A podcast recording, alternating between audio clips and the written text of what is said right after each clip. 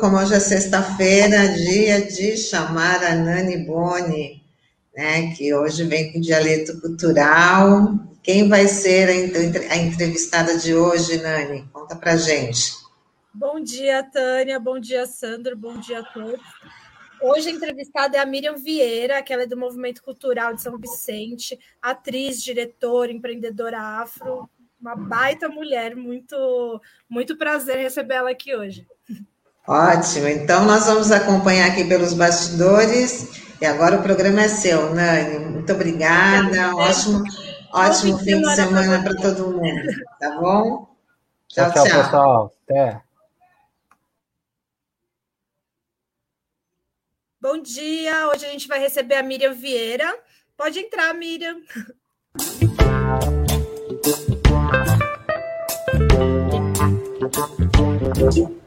Bom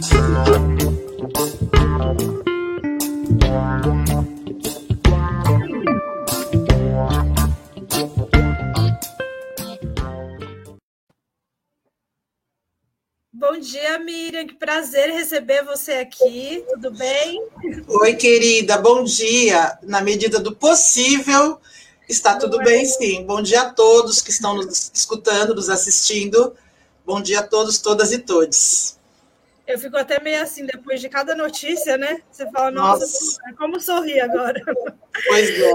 Meio pesado. Então, Miriam, é, vamos começar aqui nossa entrevista. Eu queria que você contasse um pouco do início da tua carreira, né? Como eu já falei, a Miriam, ela é além de, ela é atriz, diretora teatral, produtora cultural e afroempreendedora, uma baita mulher. E eu queria que você contasse para a gente como você iniciou essa tua carreira no teatro e a partir de quando você conseguiu se encontrar e se definir como artista. É, Nani, eu comecei a fazer é, teatro muito cedo, né? Eu comecei com 13 anos. Na verdade, eu comecei anteriormente a isso. É, eu comecei a fazer teatro na escola, muito menina, desde sempre. Eu escrevia, eu dirigia, e, e eu, eu sou de uma família de muitos irmãos. E os meus irmãos mais novos eram meus atores também em casa, pra, nas brincadeiras. Eu dirigia escrevia texto para a gente se brincar no quintal. Quintal enorme, no São Vicente. São Vicente, embora é, na, na, década de 70, eu nasci em, na década de 60, mas imagina eu com 7 anos, 6, 7 anos na década de 60 ainda, virada para 70, é, São Vicente era quase rural. A gente, as periferias, é, não existia área continental, existia até Samaritá, para você ter noção, e uma ou outra casa ali ou aqui. Então, a, a, São Vicente era muito. Tinha boi, cabra, bode, tudo isso no quintal, tinha cachorros mil, galinha. Então, tudo virava um grande brinquedo. É, e eu comecei a fazer teatro na escola primeiro, com as minhas professoras maravilhosas, que eu nunca vou esquecer, que, que por conta disso que eu faço teatro até hoje, porque eu tinha uma professora chamada Dona Ednir, isso no terceiro, quarto ano. Ela foi minha professora em dois anos, terceiro e quarto. E por conta de fazer muito teatro e recitar poesia, e a gente era obrigada a recitar as poesias naquela época toda sexta-feira, porque e cantar o hino todos os dias, porque nós estávamos na ditadura. E então eu sempre cantava, eu sempre tive uma facilidade muito grande de decorar as coisas. E um dia ela virou para mim, eu tinha nove anos, ela virou para mim e falou assim: você tem que ser artista, porque é impossível que você escolha outra profissão. E eu não entendia muito bem o que ela queria dizer, eu tinha nove anos, né? Era outra, outra realidade. Bom, passou isso, continuo fazendo escola, fazendo teatro da escola, depois no segundo ciclo, tudo. E também na igreja, quando eu fui fazer o catecismo, porque eu, a gente também era obrigada a fazer catecismo.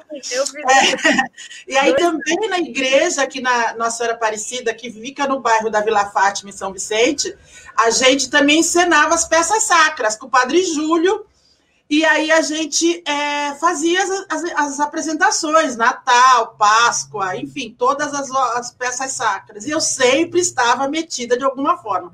Bom, vai daí que aos 13 anos, eu e a Renata, uma amiga minha que mora, a gente morava na mesma rua, aprontava tudo juntos, é, resolvemos fazer, fomos convidadas para fazer teatro e conhecer um grupo de teatro que ensaiava é, aqui na Vila Margarida, no Pinho, é, só que eu tinha que atravessar. Eu moro no Beira-Mar, eu moro do lado de cada linha. Só que para eu ir para o lado de lá da linha naquela época era só mato. e aí é, tinha que atravessar o Morrinho do Piolho, que hoje nem existe mais. Então a gente, para fazer isso, a gente corria alguns riscos, mas a gente ia. É, dava a volta, fazia, enfim, era uma diversão. E aí, a partir daí, eu fui lá conhecer os meninos dos Centáurios. Aí a gente começou a ensaiar. Eles uh, uh, levou a gente para a Federação de Teatro, que ficava na Joaquim Távora, do lado da beneficência, lateral da Beneficência Portuguesa. E aí a, a, gente começou a ensaiar lá, ensaiar aqui. E a primeira vez que eu fui na Federação Santista de Teatro, já estava tendo reunião do movimento de teatro. Ou seja, eu devia ter três semanas ou quatro semanas que eu estava fazendo teatro, e eu já entrei. Pra, a primeira vez que eu fui na federação, que representava os grupos, já estava tendo uma reunião de teatro, aos 13 anos. E eu também já fazia parte do movimento estudantil, do movimento secundarista, do, do movimento de mulheres. Então, a gente, todo mundo fazia tudo. A partir dos 13 anos, eu comecei a fazer teatro e hoje eu tenho 45 anos de carreira desde o dia que eu comecei a fazer teatro e militar, porque desde esse dia eu nunca mais parei de militar. Sim. É, e, ô Miri, a gente sabe que o caminho é sempre um pouco mais árduo, né? Um pouco, não muito mais árduo para uma mulher negra, periférica. São várias portas que a gente tem que arrombar, né? A gente não, você. E eu queria que você falasse para mim como que foi esse enfrentamento para você. É, eu sempre falo, porque assim, Nani, eu sempre falo que antes das, das pessoas é, nos impor condições, nós temos que nos impor perante as condições. É, então, sempre para mim, é, as pessoas. Eu sofri bastante racismo, óbvio, sofro até hoje, ainda hoje, aos 50 e poucos anos, eu entro no mercado e as pessoas ainda vão atrás de mim, eu entro numa loja. Se eu tiver enturbantado, então, parece que eu vou esconder a loja no turbante é, é, louco isso e não é engraçado e não é legal e tem que parar. A gente precisa mudar essa estrutura, esse racismo estrutural. Mas eu sempre tive. É, primeiro, que a nossa palavra, em reuniões, em embates, em debates, ainda hoje, nos, em alguns meios, em alguns locais, a nossa palavra parece que não tem validade, não se valida. E demorou muitos anos para que as pessoas parassem para me escutar. Uhum. Não, não no sentido é só de teatro, na vida como um todo. A nossa palavra, a palavra da mulher preta, é, é, parece que não tem validade. E mesmo nos movimentos feministas também é assim, e foi muito duro, por conta, por conta de vários fatores. Mas eu convivi no meio de mulheres muito porretas, Alzira Rufino, Thelma de Souza, Edmela Advig, elas eram adultas e nós éramos adolescentes, a, a, jovens. É, só mulher muito porreta. Então, isso, Nancy Alonso, mulheres de embate. Então, a gente é, aprendeu, elas davam para a gente também um pouco desse aporte, as que vieram antes de mim, é, e as que, as que estão vindo agora, a minha geração e a geração que virá, a gente sempre teve na cabeça que era necessário construir e pavimentar essa estrada para todas nós. E derrubar a, na porrada, se fosse o caso, os impedimentos que se por acaso nos atravessavam o caminho. Então, isso a gente aprendeu desde cedo, nunca foi fácil, e a gente precisa se impor, mas uh, perante uh, as condições todas, a, a, mulher preta ainda na arte hoje, a mulher, a, a mulher como um todo ganha menos que o homem na cultura e a mulher preta ganha menos que a mulher branca. Nós somos a base mesmo, inclusive na cadeia econômica das artes. Então, isso é, é, é luta, é, é, sempre foi luta. Era sensacional que não fosse, já era hora de deixar de ser, né? mas ainda é luta. Então, isso a gente precisa entender, e, e o respeito também vem de como você é, respeita o outro. E e, e as pessoas todas uh, precisam entender que as mulheres pretas sempre trabalhou para que as mulheres brancas não trabalhassem, historicamente. Então, se vamos discutir do ponto de vista do, do feminismo, nós sabemos exatamente o que é ser mão de obra em casa de Sinhá. E Miriam, falando ainda sobre esse assunto, é, você dirigiu a peça Gritaram-me Negra, que foi Sim. uma peça que me marcou muito. E é uma de muita importância, assim, porque eu já ouvi assim ao meu redor, né, de comentários para a identificação de muitas mulheres e para o despertar de outras. E eu queria que você. E eu lembro também que eu fui uma vez numa reunião na Unifesp de vocês, e era um espaço de muito acolhimento. Aquilo para mim foi muito singular, assim, de viver. E eu queria que você contasse um pouco desse processo, dessa peça que é linda, quem puder. Não sei se tem é... gravado na internet. É, Nani, eu não sei se tem gravado com qualidade para internet, assim, qualidade de, de, de vídeo, estou falando mesmo. A gente tem trechos. Gritar Me Negra é um processo que muito maravilhoso na minha vida também, porque a Priscila é, Ribeiro, ela queria que, montar um, um, grupo de teatro de mulheres, um grupo de teatro, e com um trabalho ali na área do mercado, aonde fica a Unifesp. Mas ela queria montar um grupo de teatro de pessoas negras e pardas e para todos, mas que o protagonismo fossem das pessoas negras e, e enfim. Ela me convidou para dirigir o, o, grupo, e o grupo ensaiava na Unifesp, a Unifesp cedeu o espaço, porque a maioria do elenco era daquela região do mercado, porque era um trabalho que a gente queria desenvolver ali, e, e alunas da Unifesp, e alunos da Unifesp. E eu comecei a fazer um trabalho com elas, a Ju, eu, a Ju, a, a Luciana, trazendo, a gente foi trazendo gente, trazendo gente, trazendo gente, trouxemos gente de Praia Grande, fomos trazendo pessoas para dentro da Unifesp da, da região, e a partir daí a gente começou a desenvolver esse trabalho. Lá era um espaço, mais do que um espaço de grupo de teatro, sim, era um espaço de acolhimento. A gente estava passando por um, todas nós naquele momento estávamos passando por processos pessoais diversos, e aí, quando eu percebi isso, eu falei: não dá para ser só vir aqui, ensaiar, dar exercício, não dá. Tem que ser uma coisa que seja mais acolhedora, porque as pessoas precisavam é, disso naquele momento. Então, a gente começou a fazer este trabalho de acolhimento. E aí surgiu o que, que a gente vai fazer? Que vamos fazer um exercício é, da performance em cima do Gritar Uma Negra, da Vitória Santa Cruz. E aí eu comecei o trabalho e a gente começou a discutir o que é aquela palavra que é, é, é, significava, qual o significado de cada palavra daquele texto.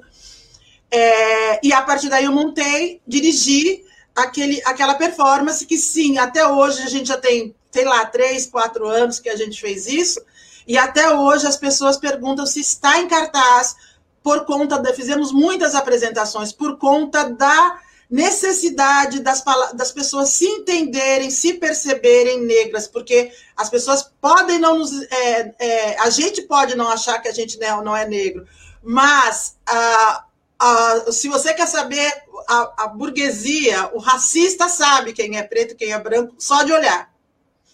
Então a gente já nos aponta o dedo. Então a gente é, é, se reconhecer como negra e a importância disso uh, para para que toda. E a gente fez em muitas escolas de segundo grau, onde está naquela transição, que a menina não gosta do cabelo, que o menino não gosta da pele, enfim.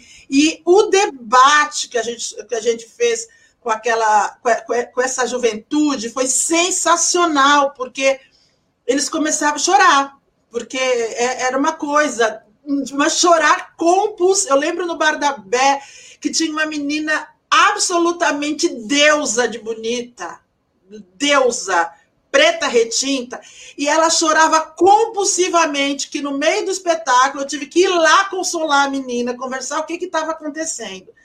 E aí, isso para a gente é muito importante, é, porque ela, ela falou, eu moro no morro, e as pessoas é, é, não, é, ah, aquelas idiotices todas, idiotices mais racismo, ou racismo mais idiotice, na juventude, que ah, ninguém quer namorar, enfim, várias essas coisas. E a menina era deu, deusa de linda. E aí é isso, e a gente propôs aquela leitura, aquela releitura do poema da Vitória Santa Cruz, e fizemos aqui, fizemos em São Paulo, Praia Grande, São Vicente, nas, nas universidades, foi sensacional, assim, eu tenho bastante carinho e orgulho de ter feito aquela cena para que as pessoas soubessem um pouquinho sobre a importância de se reconhecer, né? Sim, sim. E Miriam, também assisti, acho que eu li uma entrevista sua que você falava de uma outra peça que você dirigiu, que é o Benjamin, o Filho da Felicidade. E você falava que ele contava um pouco da sua história também. É, eu queria que você falasse um pouco sobre o que, que é a história desse espetáculo. Então, Benjamin ainda está em cartaz, a gente está parado por conta da pandemia. Mas a gente fez bastante apresentação online, participamos de festivais online e tal. Agora, nesse processo de recolhimento, é, que a gente é obrigado, mas necessário também. Benjamin conta a história do primeiro palhaço preto do Brasil, que é do século XIX e ele vive até meados do século XX. E Benjamin é filho de escravizados libertos, ele já nasceu liberto, mas a mãe e o pai dele trabalhavam ainda na fazenda do, do, do senhor, do dono das terras em Minas Gerais, em Patos de Minas, ali perto de Belo Horizonte, mas ali ainda naquela época era bem interior.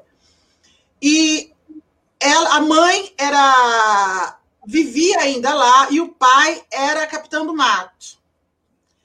E a mãe, embora escrava de ganho, é, ela, a gente chamava, eles chamavam de escrava de ganho, a que era liberta, trabalhava na casa, mas podia fazer coisas para fora para vender, tipo lavar roupa para outra, e ela fazia doces e o Benjamin vendia na cidade. E aí o Benjamin vendia, sempre passava circo, e o Benjamin vendia nos circos, no, nos parques, quando passava isso, olha, estou falando do século retrasado. É, e aí ele um dia se encantou e fugiu com o circo, aos, aos 12 anos de idade. E nunca mais voltou para lá.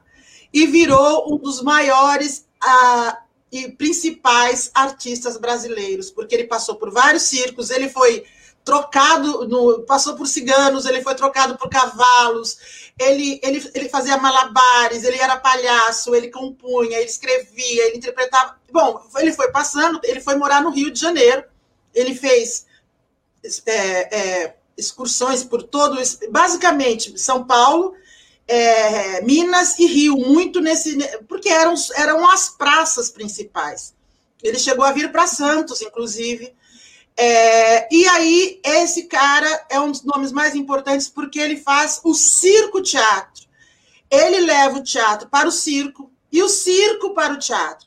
Então, ele é o grande cara do, do inventor desse, desse, dessa linguagem que quem é de teatro sabe bem e a importância desse cara, que nem nas escolas de arte as pessoas tocam muito no nome dele, aprofunda. E esta, esta minha pesquisa de Benjamin vem há mais de 20 anos, porque eu estava estudando, tá, a gente estava montando Geração Trianon e a gente estava falando sobre teatro brasileiro, a importância do teatro brasileiro para poder fazer o espetáculo, que o espetáculo falava disso, a, a direção era da Neide Veneziano e o grupo dos Penilongos Insolentes a gente estava falando sobre isso e eu, eu já, a gente já sabia, mas não tinha muito material.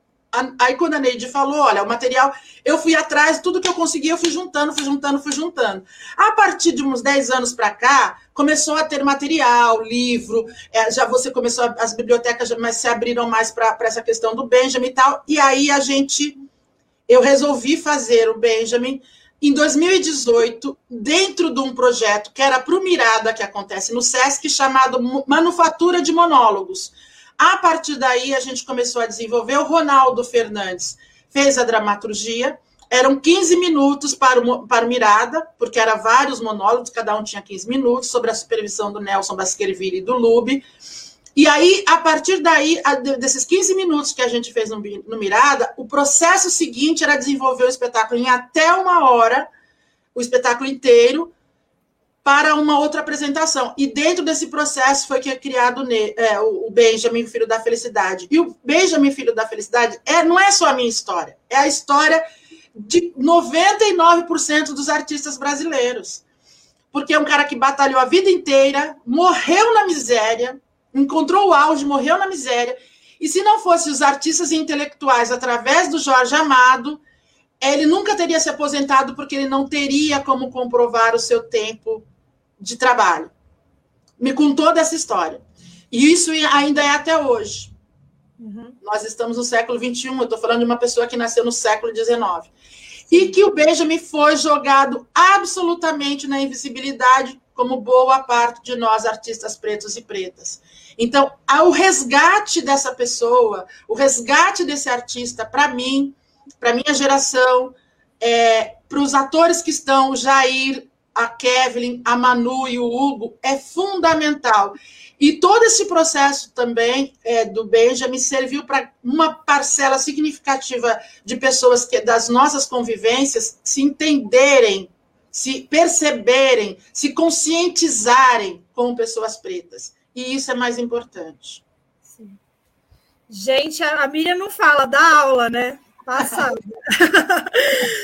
É, ansiosa até para assistir quando tiver. A gente ajuda a divulgar também por aqui. E agora eu queria falar um pouco do seu trabalho mais recente, que, que eu saiba, pelo menos, que é o Caminhos da Independência. Você fez, eu acredito que tenha sido através da Leo de Blanc, é isso? Caminhos foi uma rua de 2019, que não foi aprovada em 2018, o dinheiro saiu agora. Aquelas coisas. É aquele negócio, aquele esquema brasileiro. É. E eu queria que você contasse como que foi é, essa produção e essa direção no meio de uma pandemia, que eu vi que foi um, um formato híbrido, né? Que era um pouco presencial, um pouco online. Foi. Conta pra gente como que tá a produção teatral na pandemia, Miriam. Olha, tá uma loucura. A gente está vivendo através do, do online, a nossa, a nossa viramos uma literalmente uma aldeia global. É, a gente precisa. É, eu fiz várias coisas na pandemia, muito, falei muito, todo mundo me chamou para muita coisa. O Benjamin se apresentou muito. Ontem eu fiz uma palestra sobre para o Teatro Preto da Bahia. Eu tenho feito muita coisa. Eu dirigi, eu dirigi uh, ah, 19 episódios do, do Caixola de Histórias do Teatro a Bordo. Eu fiz muita coisa online. Graças a Deus, os amigos sabem dos perrengues que a gente passa e chama a gente para trabalhar, porque senão não teria como sobreviver nessa pandemia. Eu dei aula no passado inteiro para os alunos da Setaporte, da Fundação. Então a gente vai e se vira. Muito difícil, mas se vira. E esse ano saiu dinheiro correndo, um espetáculo que era para ser realizado há dois anos atrás saiu agora. E aí tem que fazer 20 dias é, 20 dias eu tive para fazer do, do momento que eu recebi o texto. O texto, por sorte, era um texto que eles tinham montado há 15 anos atrás, ou há 14 anos atrás, como eles já tinham um. É do Cícero, Cícero Lopes, é, é, do Teatro do Caos, né? O projeto Caminho da Independência, do Teatro do Caos, que é um grupo de Cubatão, que eu tenho grande e imenso prazer em trabalhar com eles. Eu já trabalho há muito tempo com o Teatro do Caos, quando eles me chamam para fazer algum trabalho. E é, a gente, eu comecei a dirigir eles, uh, fazer trabalho de mesa, via computador aqui. Vamos trabalhar, vamos perceber, vamos achar os personagens, vamos trabalhar. Trabalhamos alguns, acho que uns dois finais de semana. No terceiro final de semana, eu falei: olha, não, agora a gente tem que partir para o palco. Aí fomos ensaiar com todos os cuidados. Eu sou a louca que anda com álcool em spray 70, com álcool em gel, três máscaras na bolsa, porque eu sei que eu falo muito. Então, vivo trocando de máscara. Então, a gente foi para a sala de ensaio, eu e o Fabiano, que foi, que, foi, que dirigiu junto comigo, pensamos o espetáculo. Olha, dentro da, do, do que a gente está passando, dá para fazer desta forma.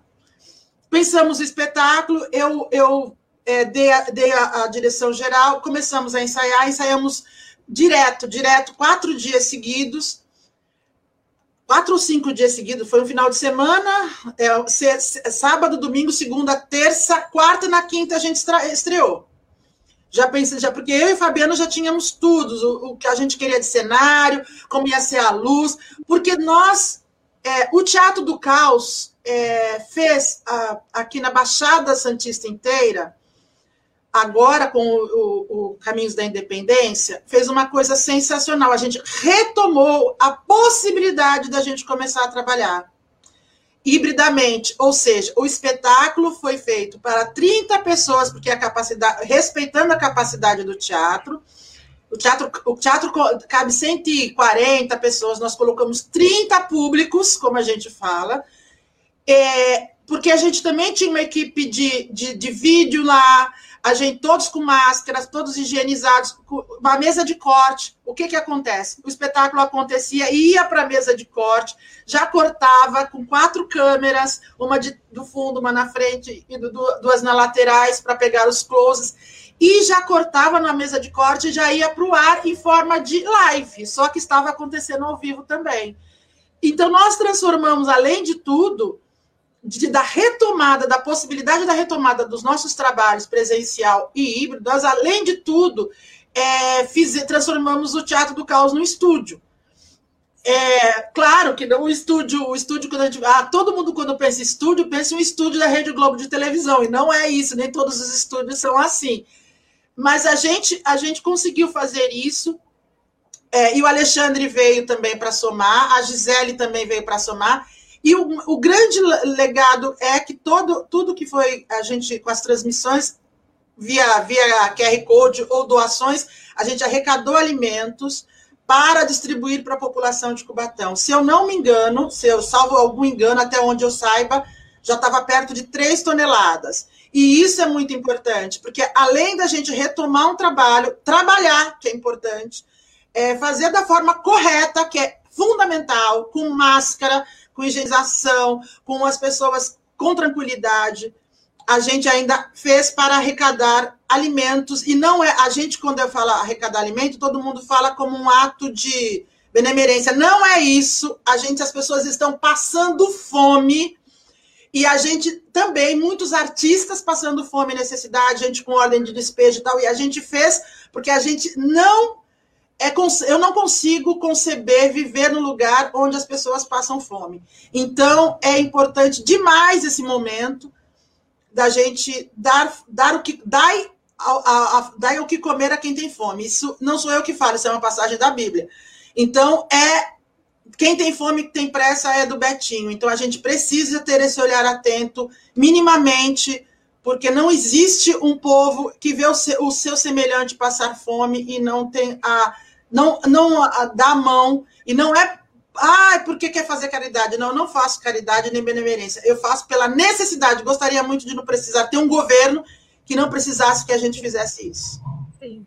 É um momento muito importante dessa solidariedade, muitas campanhas acontecendo. Também queria aproveitar para falar da, que está tendo a campanha do SESC, de eles estão também arrecadando alimento, quem puder doar. E, Miriam, vou falar rapidinho porque nosso tempo está acabando. Tá é, quero entrar agora no assunto de políticas públicas. Você é muito ativa nos movimentos de luta, né? E eu queria que você falasse um pouco dessa da implementação da Lei Aldir Blanc São Vicente, que foi muito conturbada. Eu lembro que tiveram vários empecilhos no meio e que foi muito importante a atuação do movimento teatral e do movimento artístico nessa luta. E já aproveitar também que eu queria saber a tua opinião sobre essas políticas, esse tipo de política pública de edital, né? É, como que ele funciona aqui para a região e se você acha que ele é acessível para artista periférico, qual que é a dificuldade que você vê dos artistas periféricos nessa elaboração e aprovação de projeto e como que a gente soluciona isso, Miriam? Oi, Nani, foi bem, foi um, bem difícil a, a questão da, da Lei Aldir Blanc aqui na cidade, porque eu participei da luta nacional e da luta estadual e da luta municipal. Então, eu já estava assim a ponto de, em plena pandemia e no auge da, do começo, que a gente, que a vontade era sair de casa e na secretaria e dar show, mas não podia.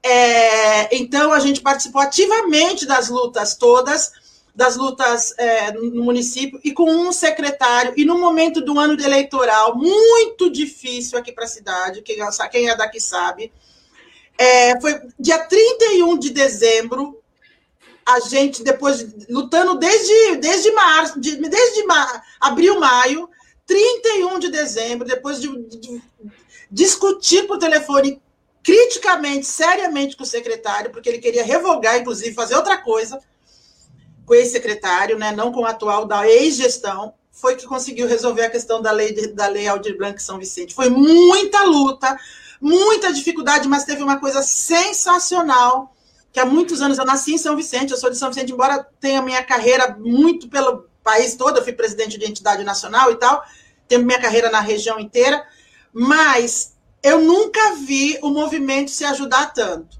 Um fez projeto para o outro. Ah, Miriam, lê isso para mim. Eu acho que eu fiz um, ajudei uns 15 projetos. Ah, tira isso, vê esse custo, mexe aqui, essa justificativa está não sei o quê. Mesmo sabendo, Nani, que muito dificilmente os que, os, os que escreveram projetos sérios e com competência não fosse passar, mas há necessidade urgente de que essas pessoas tenham formação para isso. Então, a luta da Audi Blanc aqui na, na, em São Vicente foi dura, árdua, difícil, porque a Lei Aldir Blanc tinha os espaços, é, tinha, tinha, tinha dois incisos para espaços e para projetos. Para inciso, foram 21, se eu não me engano, 20, 21 para espaços que foram atendidos. Sobrou dinheiro daqui que a gente teve que lutar para que esse dinheiro que sobrou no, no, inciso 2 passasse para o inciso 3. E aí engordou um pouco mais os editais, o edital para projetos. E aí todo mundo, a gente conseguiu passar o máximo de projetos possível. Foi uma luta difícil, mas foi um processo bacana, de união, um processo que ó, a gente precisa ajudar quem, quem, não, quem não sabe escrever projeto. Saber escrever projeto não quer dizer que você seja alfabetizado ou não. Às vezes você não sabe escrever, como é, porque tem um, uma forma de escrever projeto também, é outra escrita. Mas foi lindo, foi uma luta que valeu a pena, o resultado está aí, um monte de trabalhos já é, online, muita coisa acontecendo, e ainda tem muita coisa para acontecer por conta dessa abre, de, fecha, tem coisas que são presenciais e que precisam ser realizadas ainda. Isso, isso foi difícil, mas foi uma luta nacional, não foi uma luta só de São Vicente, foi uma luta nacional, estadual e municipal. E foi sensacional porque os compas da Baixada Santista inteira se juntaram para um ajudar o outro, outro também. Isso foi através da frente, ampla pela cultura, e através dos movimentos municipais. A outra coisa que você me perguntou é com relação aos editais. Sim, os editais são complicados, por isso que eu falei a dificuldade das pessoas têm de escrever. Os editais é a nossa briga. Os editais são meritocráticos, o que é uma meleca.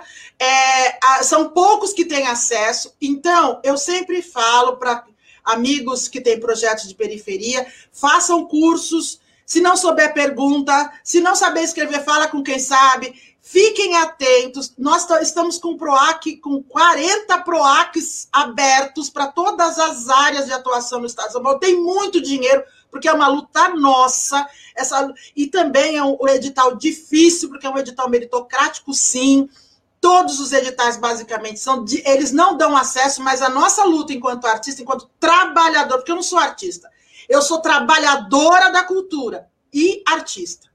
Enquanto trabalhadores da cultura, nós temos direito, e este direito não pode ser para alguns. Direito, a palavra já diz que é para todo mundo. E a falta dele é para todo mundo. A falta do direito é para todo mundo, mas o direito é, é, não é para todo mundo. Então a gente precisa é, entender, estar unidos, estar atento tem edital para hip hop, tem edital para LGBTQ, tem edital para teatro, para dança, para teatro infantil, para cinema, para vídeo. Todos esses editais estão abertos. Tem um edital que é muito importante, que, eu, se eu não me engano, eu posso passar depois para a Nani, ela divulga, é o 37 ou 38. É um edital para pessoa física de 5 mil reais, é uma aula. Este edital tem que se inscrever, todo mundo que tiver carreira e competência para isso porque é um edital que vai ter. Deve, agora que a gente está falando que todo mundo vai se inscrever, mas ninguém estava divulgando esse edital. E esse edital é para pessoa física, é uma aula que vai ser gravada que você manda. Todo, é todo mundo tem que se inscrever, porque é direito. E, e um governo, porque a questão do direito está intrinsecamente ligada aos governos que a gente tem. E o governo do Estado de São Paulo não está preocupado com os artistas. Foi o único governo, um dos únicos, não vou dizer que foi o único, o único governo que. Não tem, e eu falo do Estado de São Paulo, porque todo mundo bate no peito e fala, é o Estado que mais tem produção cultural. Não fez uma ação efetiva para os trabalhadores da cultura. A única ação que fez foi através da Lei Aldir Blanc, que é uma lei federal, e uma luta dos trabalhadores da cultura. Então, isso precisa ficar estampado na testa do PSDB. É isso, Miriam. A gente também tem, também tem o PROAC esse ano da Baixada Santista também. E é bem isso que a Miriam falou. Vamos se inscrever, gente. Tem dúvida, pergunta, vai atrás. Tem um monte de curso gratuito. Até daqui a pouco eu vou divulgar um, tá? E eu queria agora me despedir, porque acabou nosso tempo. É sempre um prazer te ouvir. Eu aprendo muito com você, Miriam. Muito obrigado pela sua presença, pela Imagina. sua história, pela sua luta. Obrigada, Nani. Obrigada a todo mundo. É sempre um prazer falar para você. Você é uma, uma belezura. É, continue assim, continue firme. É, e a única coisa que eu posso dizer agora, além de agradecer, é que a nossa parte é abrir e pavimentar caminhos para os que virão depois de nós. E aí é, é, é, é, os que virão depois de nós que façam isso para os próximos, e assim é só assim, em forma de, de rede e de, e de quilombos, que a gente consegue se construir. Muito obrigado, Axé, Evoé e Moriô. Obrigado, Miriam. Vamos partir agora para a agenda. Que mulher, hein, Brasil? É, pode, vamos falar rapidinho, por causa do tempo que está acabando. A gente vai ter no domingo, dia 13 de junho, a live do Vida Boa, do, te, do Território Malcriado. É um podcast que vai começar, esse vai ser o primeiro episódio, que vai ser com a Mari Posetti, do grupo Imaguin. Aí as redes sociais que vocês podem acompanhar no Facebook do Território 13, no Instagram do T13 Records e também no YouTube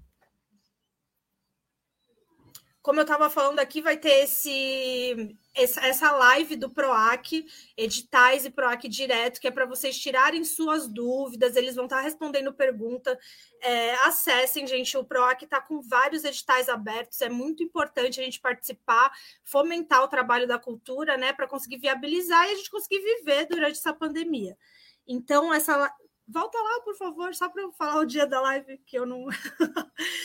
É, vai ser no dia 14 do 6, às 19 horas, no arroba do Sou 1 de 11 milhões. Pode passar. Agora a gente vai colocar o teaser do, do Território Hip Hop, que é um projeto que também foi contemplado pela Lei Aldir Blanc do Guarujá e conta um pouco da história do hip hop do Guarujá. Arte periférica, o rap, funk, Pra mim representa isso, representa a favela, tá ligado? Que a favela fala, ouve, vê e vive. A importância de um coletivo, de pelo menos MCs que se identificam da mesma cidade é, é grande, né? Todo mundo tem uma, uma dificuldade, né? Tu vê que cada um tem sua vida ali por trás do vulgo de MC, né? Eu me vi crescendo junto com o bairro.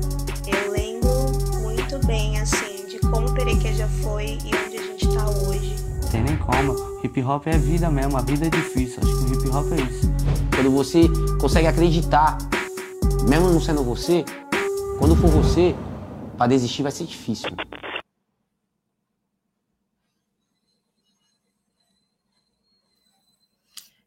É uma produção do Gori Filmes, que vocês podem achar no YouTube e no Facebook do Território Baixada é, do Hip Hop, e essa primeira edição foi sobre o hip hop do Guarujá.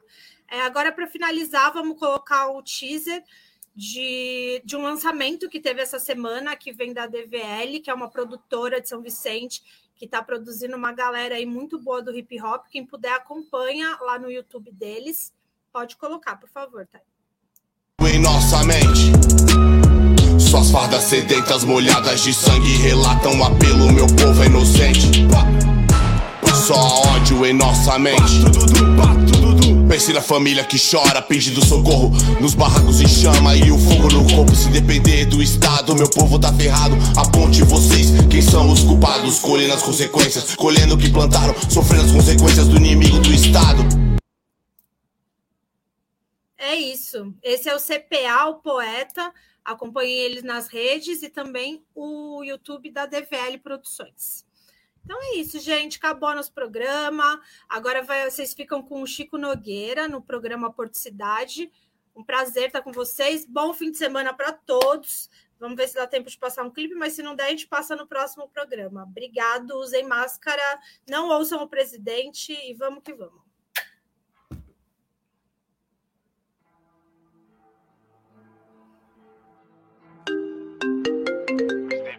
Volta às ruas.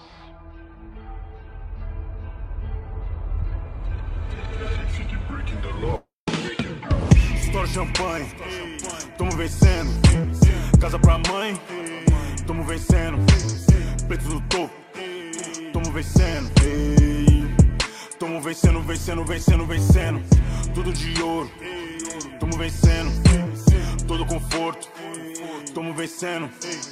Tamo vencendo, vencendo, vencendo, vencendo, vencendo, vencendo, vencendo, vencendo, vencendo, vencendo. Vim pra vencer, não te convencer, teu nome atrapalha. Tudo ou nada, soma ou some, nós não dá falha. Sempre na hora, o tempo não para. Se ele é dinheiro, nós nunca se atrasa. Usain Bolt, Usain Bolt.